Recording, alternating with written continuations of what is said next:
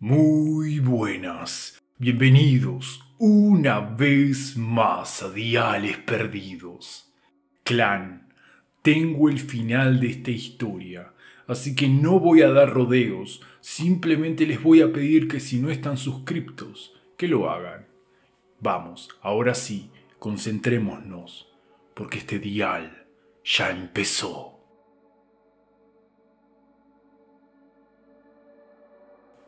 Esto fue un acto fugaz. En realidad fue un castigo de su parte a sus padres. Fue un impulso vandálico hacia la rígida crianza impuesta. María, nuestro personaje principal, criada en el seno de una familia anticuada y firmemente establecida en los mandatos de Dios. Hasta su temprana adolescencia, fue la hija ideal y la joven a tomar como ejemplo por los demás niños de la iglesia.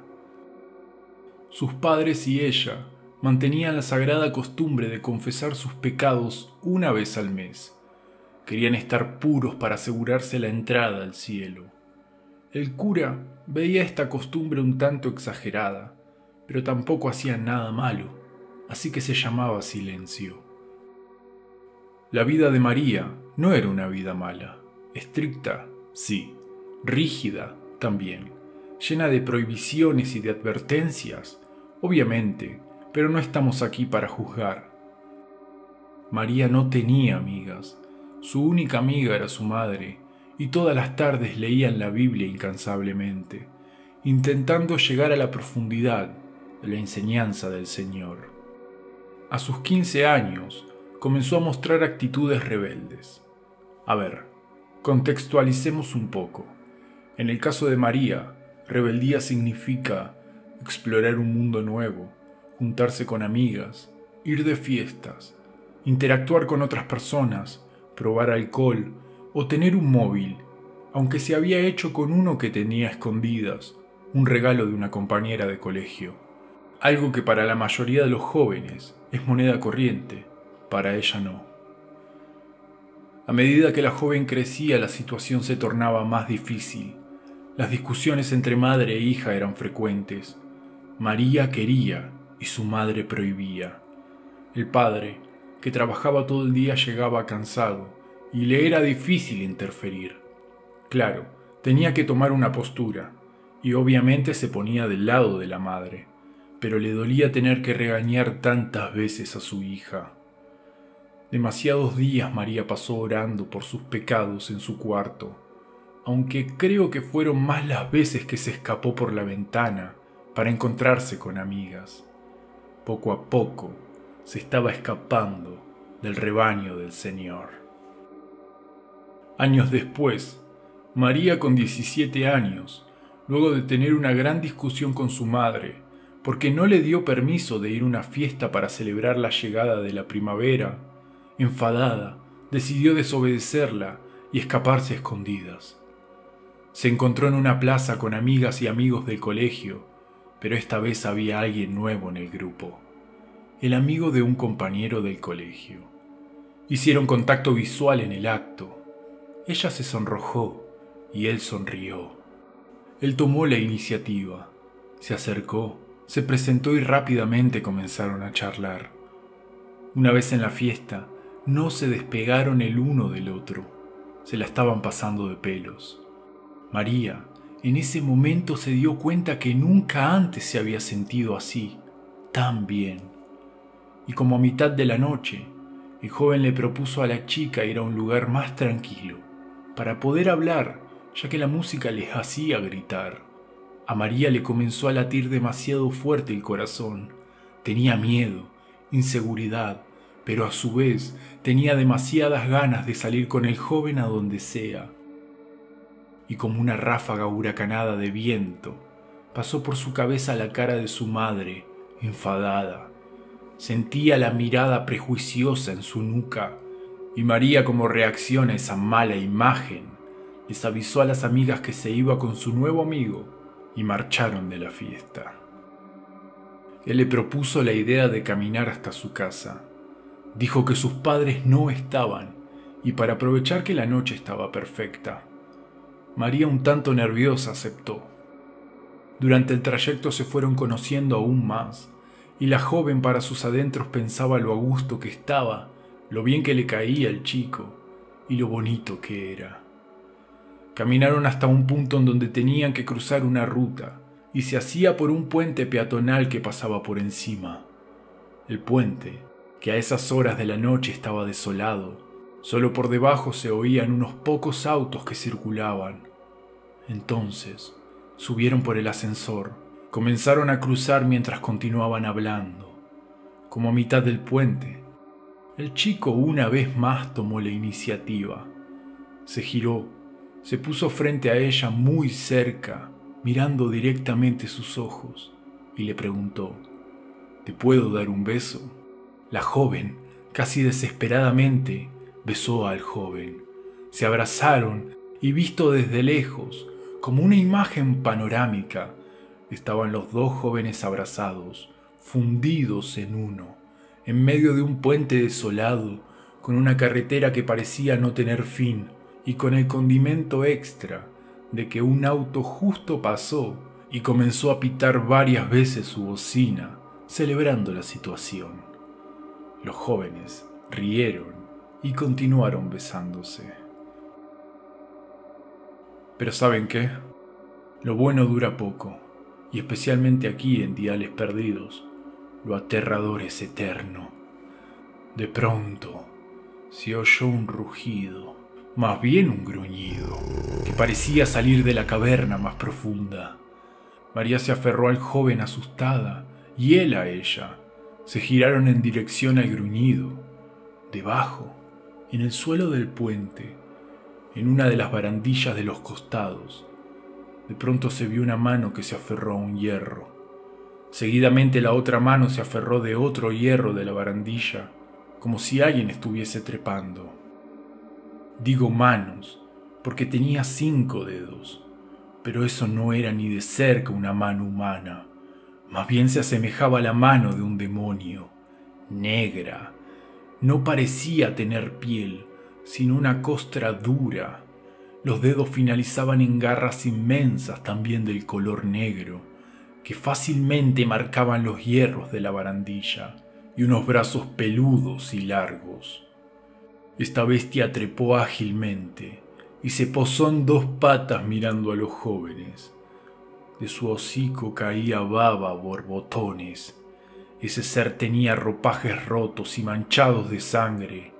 Su cara alargada traía consigo dientes que parecían alambres de púa, y su ceño fruncido hacia abajo hacía de su mirada una mirada aterradora. María, llorando aferrada al cuerpo tembloroso del joven, dijo en voz baja, El diablo. El joven le gritó ¡Corre!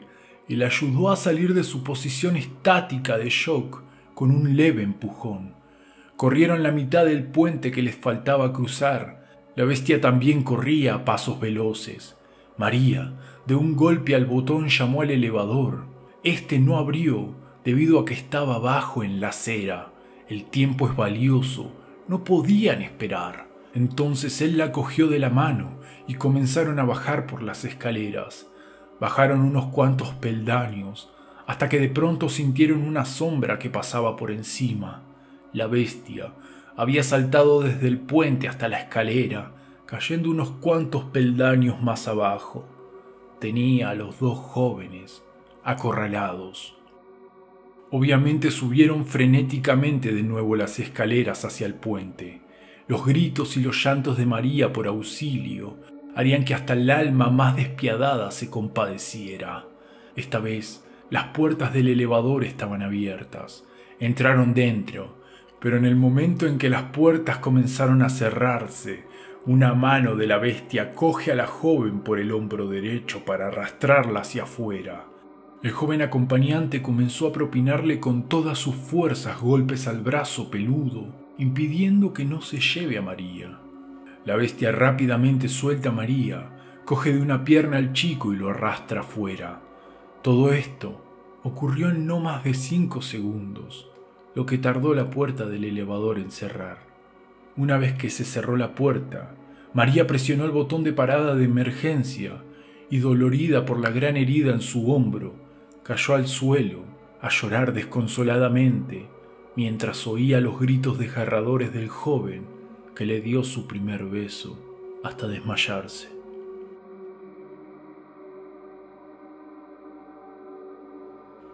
Cuando recobró la conciencia, la joven estaba acostada en la cama de un hospital con su hombro vendado. Lo primero que vio fue a sus padres con rostros de preocupación y el cura de la iglesia. La abrazaron como pudieron sin lastimarla, mientras la madre entre lágrimas le cuestionaba por qué le había desobedecido. El cura sutilmente pidió a la mujer que se tranquilizara, que María ahora estaba bien, en buenas manos. Luego de un tiempo, entró en la habitación un doctor acompañado de un policía. El doctor saludó con una sonrisa a la joven.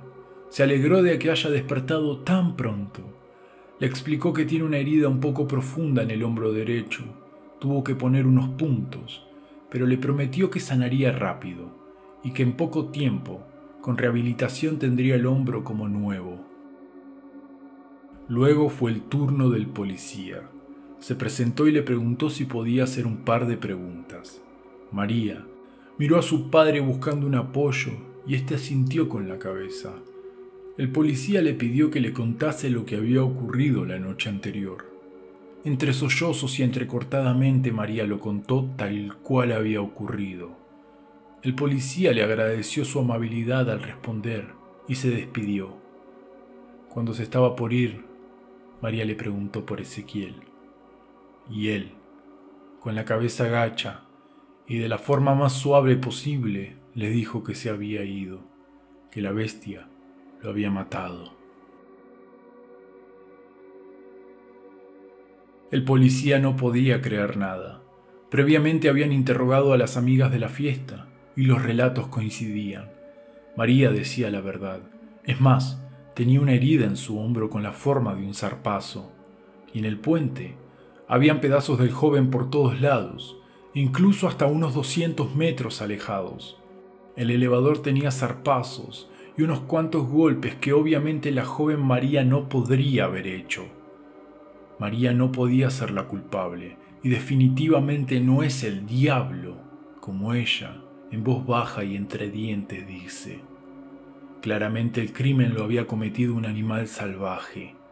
Pero ¿qué animal? ¿Y qué animal salvaje habita en medio de la ciudad? se preguntaba el policía. Al cabo de dos semanas, parecía que todo había vuelto a la normalidad, con la curiosidad de que la lesión que la joven tenía en su hombro había sanado con gran velocidad. El kinesiólogo y el médico estaban algo asombrados, pero a su vez contentos. La madre de María decía que era obra de Dios, que lo hacía para demostrarle a su hija lo piadoso y lo bondadoso que es. Para su madre María había vuelto a ser María y su mejor amiga. Todo lo que su madre sugería, su hija lo cumplía sin chistar, sumando que sus compañeras de colegio, por orden de directores y la madre de la joven, les prohibieron que se junten con ella.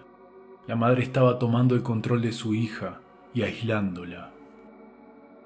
No voy a mentir, María estaba mal, sufría, su madre no escuchaba mucho menos entendía sus sentires. Su padre, un simple obrero, también dominado por su mujer, no tenía voz ni voto, pero cada vez que miraba a su hija a los ojos, había una ternura y un amor que traspasaba fronteras. María estaba acorralada, como aquella noche con la bestia. Por otro lado, había noches que se despertaba tremendamente adolorida del hombro. Sentía que la mano o pata de esa cosa tiraba de ella. Además, sentía que sus órganos y tripas se movían provocándole hambre, mucha hambre. Debía bajar hasta la nevera y comer lo primero que encontrara. Días después, se sentía acalorada, molesta. Cada palabra que le decía su madre la irritaba. Primero demostraba su enfado con gestos corporales y luego directamente con palabras hasta que su enfado cortó cadena y dejó salir todo lo que sentía, a los gritos, María demandó a su madre amor verdadero, confianza, menos severidad, demandó que sea más sensible y que deje de controlarla. Y si hay alguien que tiene que rogar perdón a Dios, es ella, por ser tan cruel y posesiva. Los ojos de María se habían tornado colorados, rabiosos, las venas de su cuello se marcaban, casi parecían reventar, y su voz sonaba un tanto ronca. Su madre quedó helada, inmóvil, solo se veía mover una gota de lágrima caer por sus mejillas. Cuando pudo recobrar la compostura, le ordenó que se encerrara en su cuarto, y María, desahogada, con gusto accedió. Esa tarde noche, cuando el padre regresó a su hogar, se enteró de todo lo que había pasado. Claro, desde el punto de vista de la madre, y le prohibió subir a verla, porque María todavía tenía mucho que reflexionar en lo que había hecho. Lo que el padre no sabía es que nunca más volvería a ver a su hija. Esa misma noche, en la casa se oyeron gritos desgarradores que venían directo del cuarto de María. Los padres saltaron de su cama asustados y quisieron entrar al cuarto, pero no pudieron porque la puerta estaba con llave. A las patadas el padre intentaba abrirla, mientras desde dentro se oía María gritar y llorar, y entre esos gritos se oía algún que otro rugido de un animal. Los gritos continuaban y los golpes a la puerta también, pero ésta no se abría. Una puerta cerrada con llave impedía que un padre salve a su hija de lo que sea que esté allí adentro. De pronto se oyó un gran rugido y a continuación se oían como los muebles se rompían o eran lanzados de un lado a otro. Luego de eso, no se oyó nada más. Silencio total, excepto por los inútiles golpes que el padre daba para poder abrir la puerta. Y cuando lo consiguió, la primera vista del cuarto fue la peor. El crujir de las rodillas, al golpear contra el parquet del suelo, hubiesen hecho gritar de dolor a cualquier persona pero la madre de María no gritó de dolor. Estaba en shock, sosteniendo su cabeza con las manos, con la mirada desorientada, revoleando los ojos alocadamente intentando despertar de ese disgusto, o tal vez buscando la forma de entender qué. En cambio, el padre soltó un grito desconsolado con todas sus fuerzas. Si cerramos los ojos, podemos sentir que el aire no salía de su boca fluidamente, sino que chocaba contra las cuerdas vocales, haciendo más doloroso aún el grito. Dentro de la habitación había un gran charco de sangre, trozos de ropa desgarrada y restos de carne desperdigados por todos lados. Los muebles, todos hechos añicos, las paredes destrozadas también estaban decoradas con marcas de sangre con forma de garras y zarpazos, y la ventana del cuarto, destrozada. De María no había rastro. Cuando el policía que semanas atrás había interrogado a María llegó al lugar, la casa se encontraba rodeada de vecinos curiosos. Otros policías estaban tomando notas a personas que decían haber visto un gran animal huir desde dentro de la casa. El policía, después de ver con detenimiento la escena, había cosas que en su cabeza no cerraban. ¿Dónde está el cuerpo de María? ¿Es posible que un animal se coma casi sin dejar restos a una persona? María está viva. Desde el primer ataque, el agente se obsesionó con el caso, pero todas sus preguntas no tenían salida. Tenía en su mesa un puzzle al que le faltaban piezas y ahora ocurre esto, la desaparición o muerte de esta joven, hecha por el mismo animal. ¿Por qué atacó solo a ella y no a sus padres? Entonces, no solo le faltaban piezas, sino que alguien se las estaba quitando. Los días pasaron. A María la habían declarado muerta debido a que todos los análisis de sangre y restos de carnes analizados constataban que era de ella. El cura, que en todo momento acompañó a los padres, aconsejó que se hiciera una santa sepultura, y así fue. Luego de una misa a cajón cerrado, enterraron a María. Esto provocó un distanciamiento silencioso entre los padres.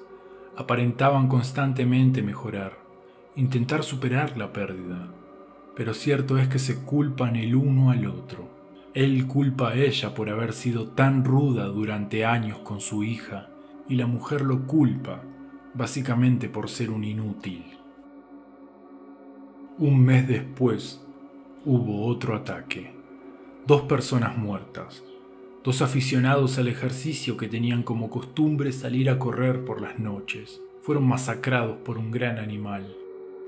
El animal se había alimentado de ellos, aunque había dejado restos y pedazos de cuerpo por todo el lugar. Por lo demás coincidía todo, la ferocidad y el salvajismo del ataque. Sangre por todos lados, árboles cercanos dañados y con grandes ramas cortadas, señales del potencial del atacante. Una vez más, se hizo presente el policía en la escena del crimen. Intentó seguir el rastro del animal, pero siempre se perdía en un punto los perros se desorientaban y quedaban dando vueltas sin saber qué hacer. Ya en su casa, el policía pudo marcar dos puntos en común que se conectaban y anotó en su libreta. El primer ataque que sufrió María y Ezequiel son muy parecidos a este último. Luego de haber matado a los corredores, se alimentó de sus cuerpos, pero no del todo. Dejó restos desperdigados por la zona, como con Ezequiel. En cambio, en el caso de María, casi no había restos, y tengo la sensación que el animal, en este caso, por las imágenes y testimonio de los padres, se sabe que rompe la ventana del cuarto para huir. Pero, ¿por dónde ingresó? Otra vez me estanqué, anotó el oficial. Ya pasaron siete ataques y 18 muertes desde aquel primer ataque de María y Ezequiel, casi un año atrás, el gobierno tomó como medida promover el egreso de 200 policías más para reforzar los patrullajes por las noches. Una noche, cerca de las 20 horas, se abre la puerta de ingreso de la iglesia y el cura que estaba cerca del altar, justamente buscando las llaves para cerrar el edificio, ve cómo entra una persona, una mujer, con prendas largas que parecían no ser de su talla, con un aspecto desalineado, y ocultaba su rostro detrás de sus pelos largos que camina en dirección al confesionario. El cura, de la manera más sutil y cariñosa que pudo tener, le dijo que la iglesia estaba cerrada, que si podía regresar al día siguiente. La extraña mujer le contestó, necesito confesar mis pecados. El cura soltó un gran suspiro y dijo está bien, pero previamente se aseguró de poner llave en la puerta para que nadie más ingrese en el santo lugar por hoy. Ave María Purísima, comenzó diciendo la mujer. El cura respondió, sin pecado concebida, y en ese preciso momento el padre le pareció familiar la voz. Y la mujer continuó. Hace más de un año que no me confieso. Cuéntame lo que te aflige, respondió el cura. Padre, siento que hay un lugar vacío dentro de mi corazón, donde mal echa raíces, y cuando ese mal se lo propone, brota dentro de mí haciendo que mi corazón se torne negro y mi cuerpo cambie. Durante el día, ruego al Señor por misericordia, y siempre antes de que suceda, Hago mis oraciones para intentar detenerlo, pero no lo consigo. ¿Qué he hecho para merecer esto? Siempre cumplí con lo que Dios pedía y ahora estoy maldita. Por favor, hija, ¿puedes ser más específica? No estoy entendiendo qué es lo que te ocurre, dijo el padre. María dudó por un momento si hacía bien en contarlo, pero de a poco con voz suave comenzó diciendo, Padre, al principio pensé que había sido poseída por el diablo, pero después me di cuenta que el diablo me maldijo, me ha convertido en su fiel perro asesino. Y María comenzó a llorar, pero no dejaba de hablar. Soy la culpable de esos atroces hechos, Y lo sé porque cuando ocurre pierdo la conciencia y amanezco desnuda con todo mi cuerpo ensangrentado. Vivo oculta por consejo de otro como yo, de alcantarilla en alcantarilla, para intentar no dañar a nadie más. Y también me oculto, Padre, porque soy un monstruo. A veces, a lo lejos, veo a mis padres visitar mi supuesta tumba y pienso que es mejor que piensen que tienen una hija muerta a que sepan que tienen una hija maldita. María, ¿eres tú? Preguntó el hombre de forma nerviosa y preocupado por ella. Al ver la mujer, con su mano quitó la cabellera que ocultaba su rostro y vio que era ella, un tanto más delgada, desprolija, y en sus ojos vio miedo. Acto seguido, se postró en los pies del cura rogando por su perdón y el de Dios. Al cura en ese momento se le cayó el corazón al suelo, pero como el hombre sabio que es, cogió a la mujer, le dijo que se tranquilizara, que se duche y que luego escucharía todo lo que tuviese que contar de manera más tranquila, pero que no se preocupe, que Dios no la ha abandonado. María regresó con prendas que le había dejado el cura. Se sentó al lado del hombre, que la estaba esperando en un banco frente al altar. El hombre estaba viendo la imagen de Jesús clavado en la cruz. Estuvieron un largo rato en silencio, contemplando la paz que reinaba en el lugar. María, por unos segundos logró olvidarse de todo el calvario que estaba viviendo y se dejó abrazar por la iglesia. El cura giró su cabeza y rompiendo el silencio de la manera más suave le preguntó, ¿Qué pasó, hija? Cuéntame todo. Tienes toda mi confianza y apoyo.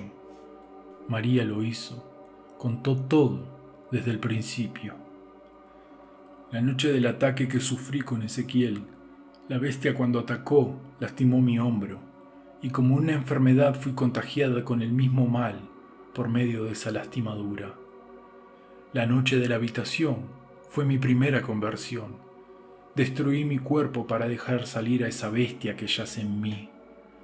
Al día siguiente amanecí en una alcantarilla desnuda, empapada de sangre, y al lado mío había un hombre también desnudo. Cuando despertó, luego de varias horas de hacerme entrar en razón, me explicó que a partir de ahora sería un lobo, y cada luna llena saldría a cazar. Ese hombre había matado a Ezequiel. Le daba lo mismo, no era la primera persona la que había matado, y me lo dijo con una sonrisa cínica. Luego me dijo que intente no cazar en la misma zona, pueblo ciudad, durante mucho tiempo, porque si no sería yo la cazada. Y marchó, porque ya no era seguro habiendo dos lobos en un mismo sitio. Entre lágrimas, María continuó. Desde ese entonces, tres noches al mes, me convierto en un ser monstruoso. Todos los días rezo para que se detenga, pero no se detiene, Padre. He intentado quitarme la vida para dejar de hacer daño, pero no puedo morir. Yo no quiero, ni quise matar a todas esas personas. No tengo el control de mí. No soy yo esa bestia que sale de mí. Y rompió en llanto total. El cura posó su mano en la espalda y le dijo que se tranquilizara, que él le creía y le ayudaría. María levantó la cabeza y lo abrazó agradecidamente. Posteriormente, el cura la llevó hasta un lugar de la iglesia al que nadie había estado. Mantenía el lugar en secreto. Entraron al cuarto del cura y debajo de un gran armario había una puerta de madera antigua en el suelo que daba una estrecha escalera de caracol hecha de piedra. Bajaba unos cuatro metros subterráneamente y caminando por un pasillo de unos cinco metros de largo que finalizaba en una gran cueva o catacumba sin salida. Entre el pasillo y la cueva había una mediana puerta de hierro con cerradura. El cura de su bolso sacó la llave, una llave de hierro grande como una cuarta, forjada a mano, un poco oxidada, pero aún funciona para abrir la resistente puerta. Dentro de la cueva yacían dos féretros, de piedra de granito muy bien hechos. En cada féretro habían dos cuerpos de importantes obispos que habían actuado en tiempos de la Inquisición. Y el cura propuso a María que hasta que no encontrase la solución a este pequeño problema, se quedara oculta en las cuevas esos tres días al mes para no lastimar a nadie, y luego podría salir por la iglesia en secreto sin ser vista por nadie. Le prometió que sería temporal y que encontraría la solución. La primera noche llegó. El cura estaba de rodillas en el pasillo con los ojos cerrados, y María de rodillas en la cueva también con los ojos cerrados, separados por los gruesos barrotes de la puerta, y comenzaron a orar. De pronto, María comenzó a quejarse del dolor, pero no se detenía, continuaba orando, hasta que comenzó a retorcerse en el suelo, giraba y gritaba del dolor. Esta vez, el cura oraba con voz más fuerte, hasta que un gran rugido cortó todo tipo de oración. El viejo abrió sus ojos y delante de él tenía un ser bípedo, de pelaje marrón oscuro, cabeza de lobo y la mirada de María envuelta en rabia. La bestia arremetió contra el cura, pero la puerta de hierro frenó su ataque. Enfurecida buscaba una salida que no existía, solo era a través de la puerta. El cura subió lo más aprisa posible hasta su cuarto, cerró la puerta de madera del suelo y le puso encima el gran armario. Se sentó en la cama y quedó mirando la nada misma, mientras desde lejos, casi imperceptiblemente, se oían los rugidos y aullidos de María. Un par de meses más adelante, la ciudad parecía haber vuelto a la normalidad. No se encontraron más víctimas a causa del desconocido animal. El policía se rindió y botó todas sus investigaciones a la basura. Había dedicado un año de su vida en esa investigación, para luego, así como si nada, el autor de los crímenes desapareciera. Por otro lado, María vivía en la iglesia, a escondidas, intentaba ayudar al cura en lo que pudiese, y esas tres noches de cada mes se encerraba en la cueva. Mientras tanto, el cura investigaba incansablemente acerca de la licantropía. Tenía que haber otra solución, que no sea la bala de plata, pensaba mientras se zambullía en los libros más antiguos. Todos los domingos en horario de misa, cuando los padres de María se ubicaban siempre en sus mismos lugares, comenzaron a notar que encontraban pequeños presentes encima del banco, algún caramelo, rosas y corazones hechos de papel, y solo ellos recibían estos regalos. Lo tomaron como una señal divina, lo tomaron como una señal divina de su difunta hija. Otro mes llegó, de los tanto que había superado. Una vez más la luna se puso llena, y una vez más se encontraba el cura arrodillado en el pasillo, con los ojos cerrados, y en la cueva, del otro lado de la puerta reja, María arrodillada, con los ojos cerrados, y además una fe inquebrantable en Dios a pesar de tan pesada maldición. Y una vez más comenzaron a orar. Santificado sea tu nombre. Venga a nosotros a tu reino y hágase tu voluntad así en la tierra como en el cielo. Danos hoy nuestro pan de cada día. Perdona nuestras ofensas como nosotros perdonamos a los que nos ofenden. No nos dejes caer en la tentación y líbranos del mal. Amén.